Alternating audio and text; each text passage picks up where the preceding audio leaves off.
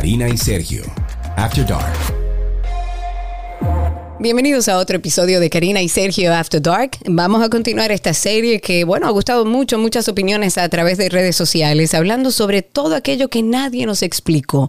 Nos hemos dado la tarea como de darle doble clic, como digo yo, a esos temas que por alguna razón no nos fueron explicados como de la manera correcta. Así es. Bueno, el tema de este episodio es el dolor, porque cuántas veces nos hemos visto en situaciones en las que por no lidiar con ese dolor buscamos escapar de él, llevándonos a cosechar un trauma a lo mejor mucho más eh, importante en nuestra vida y por mucho más tiempo de lo que debería. O es que no hay tiempo como tal para lidiar con el dolor. Hay muchas preguntas alrededor de esto. No, y, nos, nos o fuimos aprendiendo porque nadie nos enseñó como que hay que correrle al dolor. Y quisimos hablar sobre este tema para profundizar un poco sobre ese tema que nadie nos explicó. Y volvemos a acompañarnos de la psicóloga clínica y de la salud, Litza Álvarez. Litza, bienvenida, gracias por estar con nosotros. Gracias, gracias, gracias por tenerme aquí. Yo muy feliz de acompañarlos. Qué bueno, qué bueno que estás con nosotros de nuevo, Litza. Em, vamos por lo teórico, ¿no? Tenemos que empezar por el principio. ¿Qué es el dolor y, y por qué es tan importante darle seguimiento a esta emoción? Bueno, el dolor lo podríamos describir mejor como un sentimiento básicamente es un sentimiento de una sensación desagradable que viene causado por una emoción. Por ejemplo, yo siento dolor y tal vez la emoción que hay por debajo de ese dolor puede ser ansiedad, puede ser tristeza, puede ser vergüenza, puede ser culpa. El dolor es como lo más general, pero cuando vamos a los específicos, entonces vemos si las emociones. ¿Por qué es tan importante? Bueno, porque al igual como cualquier otra emoción, el dolor no es la emoción, pero lo que hay por debajo sí, viene a decirnos algo, viene a decirnos que hay algo que no anda bien. Entonces, cuando le evito, cuando le ignoro, cuando no le presto atención, además de evitar esa emoción, además de ver y darme cuenta qué es lo que pasa, también estoy evitando la solución, porque básicamente lo estoy saliendo corriendo. Es como que si yo estuviera enferma de algo y en vez de prestarle atención a eso, a esa dolencia en particular, que eh, pongamos que es algo físico, me duele un dedo y yo quiero olvidarme de eso y en vez de ir al médico, hacer el proceso que tengo que hacer, salgo corriendo y me olvido de eso o trato de olvidarme de eso. Pero entonces lo que pasa es que se pone peor. Exacto aunque podemos pensar que en el momento tal vez, ah, ya se me olvidó, ya yo lo dejé atrás, eso sigue ahí. Entonces eh, se va acumulando y acumulando y acumulando y eventualmente si acumuló demasiado, pues puede salir de forma muy desagradable. O sea, podemos ver explosiones de ira, podemos ver ya que eso se transforma, o sea, la acumulación de dolor se puede transformar en un trastorno depresivo, en ansiedad, en agresividad, como que hasta falta de memoria. Incluso el dolor puede manifestarse físicamente en el cuerpo también, ah, claro. en la piel, en, en muchísimas cosas. Por ejemplo, ejemplo, hay muchísimos problemas gastrointestinales, que hay personas que voy al gastro y no, no tengo nada, no tengo nada, no tengo nada. Muchas veces eso es ansiedad. Dolores de cabeza, migraña, dolores aquí en el cuerpo, en la espalda, por ejemplo, eso es muy típico de la ansiedad. La taquicardia. Ustedes no saben los números de pacientes que me refieren, cardiólogo, gastroenterólogo, neurólogo, que me dicen, mira, estos pacientes no son míos, son tuyos. ¿Por qué qué es eso? Y por no querer ver lo que les pasa, ellos prefieren ir al doctor. Digo, no que esté mal ir al doctor, porque es verdad, si te duele la barriga, tú vas al gastro. A lo, a lo mejor en esa búsqueda de, de qué me pasa, ellos comienzan a, buscar por, por todos lados. Claro, además está más normalizado, Litza, y tú me, me corroborarás o no, el, tema de la salud física. Entonces, cuando eh, eh, empezamos a somatizar, si ese es el término correcto, nunca vamos a ir, a, o sea, nunca vamos a pensar por el mismo tabú del tema de la salud mental, nunca vamos a llegar a pensar que es un tema emocional o un tema que estamos viviendo alrededor del dolor. Siempre vamos a ir primero al médico tradicional al que estamos acostumbrados a ir, donde no hay ningún tabú, hasta llegar a darnos cuenta que todos nos dicen, pero tú, es que tú estás bien. Y entonces buscando alternativas es que llegamos al psicólogo. ¿Influye de alguna manera, Litza, nuestros rasgos de personalidad en relación a la percepción que tenemos del dolor? ¿Tiene algo que ver una cosa con otra? Sí, por ejemplo, si estamos hablando de trastornos de salud mental, por ejemplo, depresión, una, bueno, una persona, las personas en general que tienen algún trastorno de salud mental, no solamente depresión, puede ser ansiedad, puede ser trastorno de personalidad, tienden a sentir el dolor de una forma más intensa y no solo más intensa, sino que la van a sentir mucho más frecuente, porque como son personas que están descompensadas de la parte de su salud mental, pues hay situaciones tal vez del día a día que la van a percibir de otra forma. Por ejemplo, digamos que hay dos personas. Hay una persona que tiene depresión y otra persona que no tiene depresión. Y les ocurre la misma situación. Están entrando a un lugar y los dos se caen delante de todo el mundo y todo el mundo los ve. Puede ser que la persona con depresión por esa situación se, se diga a sí mismo, wow, yo de verdad que no sirvo, qué vergüenza doy, mira cómo me cae delante de todo el mundo y mira cómo todo el mundo me... Ajá, ya me critico, ya me juzgo, ya yo soy lo peor lo peor que hay. La persona tal vez sin depresión, y eso obviamente varía de persona a persona, yo estoy aquí generalizando, pero no, la persona sin depresión tal vez diga, bueno, tal vez sí le pueda dar un poquito de vergüenza, pero como que bueno, es una situación que le pasa a todo el mundo, yo no me voy a juzgar ni me voy a decir yo soy una estúpida por eso, sino como que yo no me quise caer, fue un error. Lo puedo reconocer por lo que es, pero tal vez una persona que ya tenga un trastorno de salud mental se le dificulte verlo por lo que es y por eso va automáticamente a la crítica, al juzgarme, al insultarme, a decirme que soy lo peor. Entonces sí van a tender a sentir más frecuente el dolor porque por cosas tal vez que uno pueda analizar y darse cuenta que no, una persona con depresión tal vez sí lo sienta más fuerte y también lo van a sentir de una forma más intensa, pero por la misma crítica, por la misma yo soy el culpable de todo, todo lo que me pase por mi culpa, yo no sirvo. Hablando un poquito y haciendo la investigación para este episodio, Litza, se menciona mucho la jerarquía del dolor. ¿Qué es eso? ¿De qué se trata esa, vamos a decir que esa, esa escalera? Bueno, básicamente eso se trata de que no existe una escalera, o sea, no hay nada que haga el dolor de una persona peor o mejor que el del otro, o sea, dolor es dolor.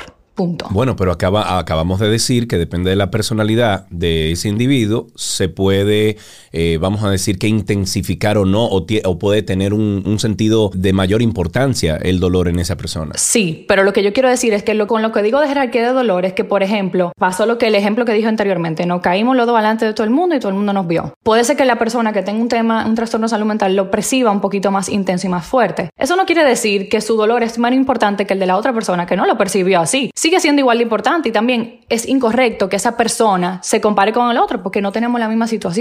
Yo tengo depresión, tú no. Por lo tanto, es como si hubiera una persona con asma y otra sin asma. Vamos a una competencia corriendo. Probablemente la persona sin asma va, lo va a hacer mejor. ¿Por qué? Porque no tiene asma. Entonces se le va a hacer más fácil correr, se le va a hacer más fácil respirar. Ahora, yo no por eso, yo voy a decir, yo no sirvo porque, mire, esa persona corre más rápido que yo y yo de verdad no sirvo porque tengo esto. O sea, no, yo tengo una condición y tú no la tienes. No es que el dolor de alguien es vale más o vale menos, es dolor, punto. Eh, no existe, es válido. El punto es que es válido, no importa si tú lo sientes más fuerte o menos fuerte, es válido, porque dolor es dolor y no, no es que hay un gráfico que dice en esta situación se supone que el dolor que uno tiene que sentir es del 1 al 10, un 3 de 10, y en esta situación es un 9 de 10. No, el dolor depende de cómo percibamos el dolor, depende también de cada experiencia de cada persona. Por ejemplo, si en mi vida lo peor que me ha pasado es que me caí delante de todo el mundo, pues obviamente yo lo voy a percibir muy fuerte porque eso es lo peor que me ha pasado. Y no puedo compararlo con una situación de otra persona que tal vez le dio cáncer, porque a mí no me ha dado cáncer. Entonces, no es que mi, mi dolor es válido. Tal vez pueda sonar insignificante para mucha gente, pero para mí es válido y eso es lo peor que a mí me ha pasado. Y simplemente, o sea, no podemos juzgarnos por sentirnos de una forma. Validar el dolor. Voy a tomar estas palabras tuyas porque a nosotros nos han criado haciéndonos entender que el dolor, o por lo menos no validando el dolor y respetando ese proceso. ¿Y a qué voy con esto? Y lo pongo un poco en contexto. Regularmente cuando somos pequeños y estamos en casa, eh, nuestros padres por ayudarnos en el proceso nos dicen, eso no es nada, olvídate de eso tú te vas a poner así por eso y tú te vas a poner tan triste o, te va a doler de esa manera por una cosa tan insignificante. ¿Cómo podemos nosotros darle el valor que tiene, darnos el permiso de, sentir dolor y cómo podemos también, viéndolo desde afuera, viendo a una persona atravesar el dolor, no ridiculizarlo o exigirle que debe superarlo a nuestra propia velocidad? ¿Por qué? Porque nadie nos explicó que el dolor es válido. 100%. Y por eso mismo, o sea, cuando yo también no me valido el dolor y me minimizo y digo, yo no debo de sentirme así, estoy insignificante porque yo me estoy sintiendo así, además de que me minimizo y, entonces reprimo, me vuelvo víctima de la situación. ¿Por qué digo me vuelvo víctima de la situación? Porque ya tengo la situación que me pasó X cosa que me hizo sentir vergüenza, pero además tengo la situación por encima de que no me permito sentir esa vergüenza porque entiendo que no debo sentirla, porque entiendo que es insignificante, porque entiendo que no lo vale. Entonces me quedo como estancado, como trancado en una situación de sentí esto, pero no me permito sentirlo y me juzgo por sentirlo, entonces me quedo como víctima y atrapado de que no, no puedo solucionarlo porque no tengo, no me permito, si no me permito sentirlo, nunca lo voy a poder solucionar. Y, me imagino que ya llegando a esas conjeturas, eh, hay que definitivamente buscar ayuda en algún momento. Entonces, ¿cuándo debería el individuo, cuándo deberíamos nosotros, Litza, de considerar ir donde alguien como tú, a sentarnos a hablar, a ver cómo podemos nosotros eh, salir de ese dolor constante? Mira, primero yo entiendo que no hay una razón para ir a terapia. Cualquier persona puede ir a terapia independientemente de lo que le pase. Señores, vayan. Eso es tan liberador. La gente sí lo supiera. Yo misma voy. Claro, yo también. Ahora, cuando el, el dolor tal vez tú dirías como que, ok, ya se está saliendo un poco de lo que... De los parámetros normales, digamos, la norma, porque el dolor es normal. Sí, no me gusta usar normalidad, pero sí, básicamente eso cuando es demasiado intenso, cuando es demasiado frecuente, cuando interfieren con mi día a día o mi funcionalidad, pues entonces ya ahí evidentemente vemos que debe de haber algún tema de fondo. Porque no es que no sea válido, sigue siendo válido, pero ya está interfiriendo con tu vida, o sea, no te está dejando hacer las cosas que tú quisieras hacer. Entonces ya ahí tal vez podemos ver un problema y tal vez ahí ya tenemos que recurrir a terapia. No que tenemos que encontrar una excusa para ir a terapia, porque podemos ir por cualquier razón. Debería haber un psicólogo de cabecera. Uno debería de ir a terapia cada tres meses, cada seis meses, como es como un mantenimiento. Deberíamos de tener un, psicólogo ahí de cabecera. Fulano, voy para allá. ¿Te llevo una cerveza? No, estamos en, estamos estamos en, una, en una charla profesional. Pero una cosa que quizás no, no terminamos de, abordar y que creo que es importante, porque muchas veces como reprimimos el dolor y no lo hemos normalizado, las personas que están fuera de nosotros nos tratan de ayudar, pero el abordaje no necesariamente es el adecuado. ¿Cómo puede una persona de manera asertiva acercarse a alguien que está viendo, que está sufriendo ese dolor de una manera no sana? ¿Cómo podemos acercarnos a ellos para ayudarles? Tú puedes tratar de entender la situación y si le entiendes decirle que lo entiendes, te entiendo. Si no le entiendes, pues no, no le diga que lo entiendes, pero tal vez tú le puedes decir como que mira, yo no entiendo, pero yo de verdad quiero entenderte, no te juzgo por lo que estás sintiendo, está bien que te sientas de esa forma, no eres débil por sentirte así, eres un ser humano, es válido preguntarle a la persona qué tú necesitas de mí, porque muchas veces tú quieres hablar, tú no quieres hablar, quieres que me quede aquí en silencio, quieres que me vaya, o sea, preguntar, ver lo que la otra persona necesita, porque cada quien es diferente, entonces no te puedo dar una fórmula secreta para cada persona, por eso yo digo, pregunta, ¿cómo te ayudo? ¿Qué puedo hacer por ti? Tú quieres que me vaya, tú quieres que me quede, quieres hablar, no quieres hablar. Y siempre como dejándole claro, si lo entiendo, decirle que lo entiendes, porque es muy lindo cuando, cuando nos sentimos entendidos, pero si no lo entiendes, como que yo no te juzgo, está bien sentirte de esa forma, no eres débil. Básicamente así. Señores, no hay nada más liberador para alguien que está atravesando una situación ya sea de dolor, de depresión, de ansiedad, que usted le diga, estoy aquí. ¿Qué puedo hacer por ti? Y sin ningún juicio acompañarle. Yo creo que eso es lo más importante. ¿Existe, Liza, alguna consecuencia o consecuencias que puede traernos el no saber lidiar de manera sana con el dolor? Sí, básicamente como lo dije anteriormente, al final lo acumulo. Al final lo acumulo, lo reprimo y, eso se queda ahí adentro y termina saliendo de alguna forma. Entonces, o se expresa con ira, o se expresa con agresividad, o se, o se transforma ya en un trastorno tal vez de depresivo, ansiedad. Puede causarme hasta problemas de memoria porque no estoy lidiando con él, pero eso se está quedando ahí, sin botella, sin botella, sin botella. Como la famosa frase cuando llega la gota que derrama el vaso. Exactamente. Porque estamos hablando y parecería como que el dolor es malo y, quisiera como terminar este episodio hablando de que el dolor es sano, es parte de nuestro proceso humano. ¿Cuáles son los beneficios de enfrentar el dolor de manera sana, de manera asertiva, sin culpa, sin represiones, sin culparme a mí misma por ese proceso? 100% el dolor es sano y el dolor es normal. Muchas veces pensamos que la meta es llegar a un punto, por ejemplo, en paciente, que la meta es llegar a un punto donde nada me afecte, donde yo esté, nunca sienta dolor o nunca sienta ninguna emoción. Alicia en el país de las maravillas, así feliz. No, no, al contrario, eso no sirve. Eso, no, existe. Yo, yo le digo a los pacientes, yo misma siento dolor, eso es normal. Ahora, ¿qué hago con el dolor para, para que no se vuelva algo negativo en mi vida? Primero que nada, cuando siento el dolor, tengo que tratar de identificar cuál es la emoción que hay ahí. Identificar, es ansiedad, es tristeza, es culpa, es vergüenza, ¿qué pasa? ¿Cuál es la emoción? Luego que identifico esa emoción, tengo que identificar cuál es la necesidad que tengo. O sea, ¿qué, necesidad se me está creando por esta emoción que tengo. Lo que necesito es hablar con alguien, lo que necesito es un abrazo, lo que necesito es estar solo un segundo, lo que necesito es irme a caminar, identificar esa, esa necesidad y tratar de satisfacerme esa necesidad. También fijarme mucho en cuál es el diálogo interno. Muy importante lo que tú dijiste, Karina, de tiendo mucho a culparme, ya, ya me siento así, ya por eso no sirvo, ya por eso soy débil el diálogo interno que yo, que yo tengo conmigo mismo es extremadamente importante. La famosa vocecita dentro del cerebro. ¿eh? Exactamente, que eso no es fácil de cambiar, se los digo de adelante, si a ustedes les pasa eso, eso no se cambia así de fácil. No, y si le está escuchando como mucho, vaya a un psicólogo, que eso no es normal tampoco. sí, vaya a un psicólogo si la está escuchando demasiado.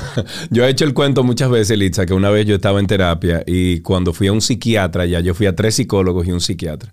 Y cuando fui al psiquiatra, creo que en la segunda eh, sesión, el tipo me hizo, me dijo, Sergio, tú escuchas voces y yo recuerdo que en ese momento a mí todos, todas las piezas del rompecabezas que estaban como desarmadas y como que encajaron. ¡Clac! Me paré del sillón y le dije, doctor, muchísimas gracias, yo no vuelvo, yo estoy muy bien, porque si usted me está preguntando a mí que si yo escucho voces... Y yo no las escucho. Este no es el sitio donde yo tengo que estar, porque yo estoy muy bien en la vida. Y mira, esa, eso, esa palabra, esa pregunta me organizó la cabeza. Sí, que dicho de otra forma, hay muchos pensamientos intrusivos que uno como que la cabeza sola empieza a generarla y tiende a culparnos a nosotros mismos de todo. Esa, esa vocecita no es buena. Bueno, Karina, el famoso no te preocupes ocúpate. Exacto. Que tanto decimos. Y yo creo justamente que podemos cerrar con eso. Ya habías empezado, Litza, de dejar algunas herramientas adicionales a lo, a lo que has dicho que pueda ayudar a la gente que escucha este episodio a manejar el dolor de una manera saludable. Precisamente con lo que están diciendo de las vocecitas de, nuestro diálogo interno, es súper importante. No todo lo que nos dice nuestra mente es cierto. Hay que confrontar esos pensamientos. El, el pensamiento me está diciendo, tú eres el culpable, pero vamos a ver, vamos a analizar eh, lo que me está diciendo, tú eres culpable, ok, ¿cuál fue la situación? ¿Yo realmente soy culpable? ¿O qué fue realmente lo que pasó? Si tengo que buscar la evidencia a favor y en contra para yo darme cuenta, se la busco. Si tengo que ponerle la situación a otra persona, porque muchas veces somos demasiado críticos y duros con nosotros mismos y a veces me sirve ponerle la misma situación a otra gente, por ejemplo, que esto no, fue, no me pasó a mí, le pasó a mi mejor amiga. Si le hubiese pasado a mi mejor amiga, yo le estuviese culpando a ella. Y entonces, ¿por qué me culpo a mí? Entonces, tratar de aplicarme la misma empatía que tiendo a aplicarle a los demás, la misma compasión que tiendo a aplicarle a los demás. Lisa, yo tengo, yo tengo algo que aportar en eso de, de las herramientas y es que yo de un tiempo para yo diría que de mis 28 años para acá, que fue mi, gran crisis existencial que tuve, que fue cuando asistí a los psicólogos, psiquiatras, etc. Una de las cosas, una de las estrategias que yo utilizo hoy en día para cuando estoy pasando por un momento de dolor o estoy pasando un momento difícil, es que yo mismo me digo, ok, Sergio, te voy a dar dos días para este proceso. O sea, yo mismo me, me veo al espejo o me lo digo yo mismo, me digo, Sergio, dos días neto, ¿eh? Vamos a llorar, vamos a patalear, brinca, salta, a lo que tú quieras, pero dentro de dos días tú te vas a levantar, amigo, y usted se va a sentir mejor. O sea, yo mismo me le digo eso al cerebro y Litza, eso me ha funcionado a mí de una forma que no te puedo ni explicar. Yo diría que hasta mágica. Es como permitirle al dolor que transite alrededor de nosotros, pero no permitirle que se estacione en nuestra vida. ¿Lo ves como viable eso, que se pueda utilizar a, las personas que utilizan este? Sí, y, y yo digo siempre, lo que le funciona a una persona no necesariamente le funciona a otra. Entonces, es responsabilidad de cada persona encontrar qué me funciona a mí en estas situaciones. Ahora, para tú encontrar lo que te funciona, tienes que permitirte sentir lo que te está pasando. Y es súper importante eso, no hundirme, como que no ahogarme en ese dolor, porque como uno tiende a ahogarse, uno a veces alimenta el pensamiento. Por ejemplo, el pensamiento dice, ay, yo no sirvo por tal cosa, entonces yo empiezo a buscar todas las otras razones por las cuales yo no he servido y la acumulo. Entonces alimento ese pensamiento que me empezó aquí, lo alimento y lo pongo gigante. Señores, que hay que, hay que entender que eh, la mente va generando todos esos pensamientos, pero nosotros tenemos la capacidad de analizar esos pensamientos. Si nos dejamos llevar por ellos, pues entonces sí, estaremos eternamente dentro del dolor o cualquier cualquier emoción que estemos sintiendo. Yo tiendo, cuando esos pensamientos intrusivos llegan, yo tiendo a decir, ¡eh! Ahí está el pensamiento y empiezo a, desconstruirlo, a, a, desarmarlo para entender. Y entonces tuve a Karina sola en el carro. Espérate, Espérate, no me haga eso, aquí no. bueno, válido lo que le funcione, lo que le funcione. Tú sabes que yo he hablado sola con mis pensamientos en el carro. Válido. Y le digo, ah, ah, no, hoy tú no me dañas el día, esto no tiene nada que ver con mi día, así que sal de ahí, le doy el tiempo que tenga él que estar ahí y lo libero. Y parecería loco, señores, pero no lo es. Sí, y la misma técnica de verse al espejo. Es importante verse al espejo, verse a los ojos, ver a través de esa ventana del espíritu. Tú y yo hemos ido mucho a terapia. Eso funciona, Karina, porque es un, e incluso ahí entra la, la, eh, ¿cómo se llama? La neurolingüística. Cuando tú te ves, que tú te estás viendo eh, los ojos y tú te dices a ti mismo, espera tu monte. No, no te vuelva loco, Sergio, espérate. ¿Eh?